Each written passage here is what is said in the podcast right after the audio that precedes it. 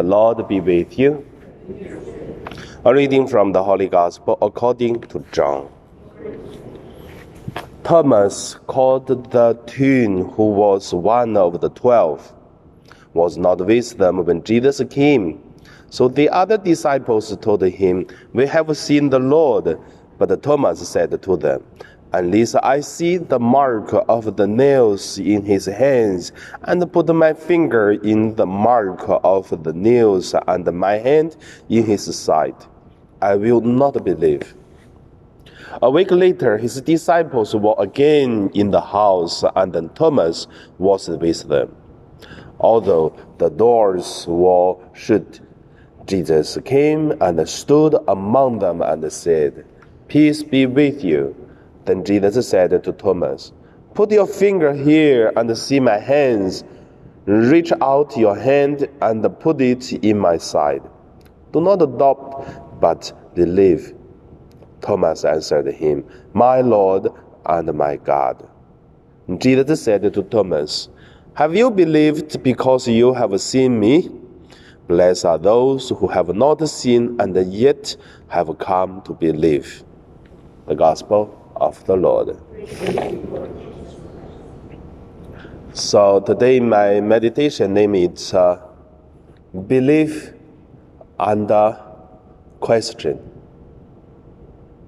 First, let us look at uh, St. Thomas, a person who is a question and also brave or have courage. In the gospel, we could see Thomas, it is a person very interesting. He is the person used to say things others don't say, but they have the same thinkings.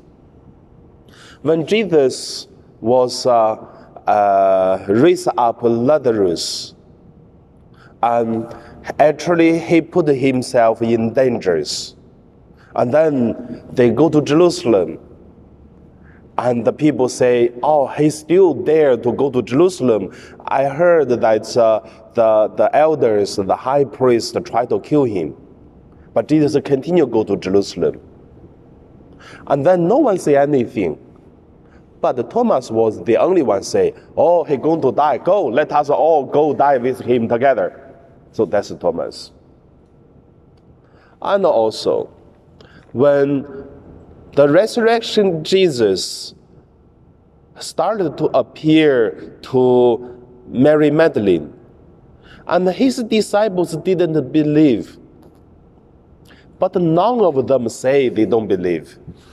But Thomas was the only one spoke out I don't believe least I put my hands, my finger, and then at the side and the nail of the mark. So, I mean, many times we have the similar person in our life, in our group, in our friends list. Everyone know, everyone have the same thought, but no one say, but someone just spoke out. So that become the black sheep but doesn't mean others better. But also, courage. It is uh, not because he spoke out that is courage. The courage of Thomas, I believe, is when he saw it and he believed. That is courage. There are so many stubborn people, even they saw, they still don't believe. Even they knew they were wrong, they never accept their mistake. They continue keep the stubborn way. That's not uh, courage. Courage means if I'm right, yes, I'm right. If many people say wrong, I'm still right. I remember last year several times I do the homily in our parish then I tell many people I am right, I'm not wrong. And also, many times in my homily in our parish for this almost two years, I, I told the people I was wrong because I thought that, but I just let people know it is I'm wrong. But now I know what was which part was wrong. I mean that is the courage. Doesn't mean uh, you're always right, that's the courage. No. But that is the beauty of Thomas. So, believe under the courage or question all them to show the, the courage of uh, Thomas. The second point I want to say is just a question to look at our life. Two questions. What it is our mistake? What is the courage of each of us?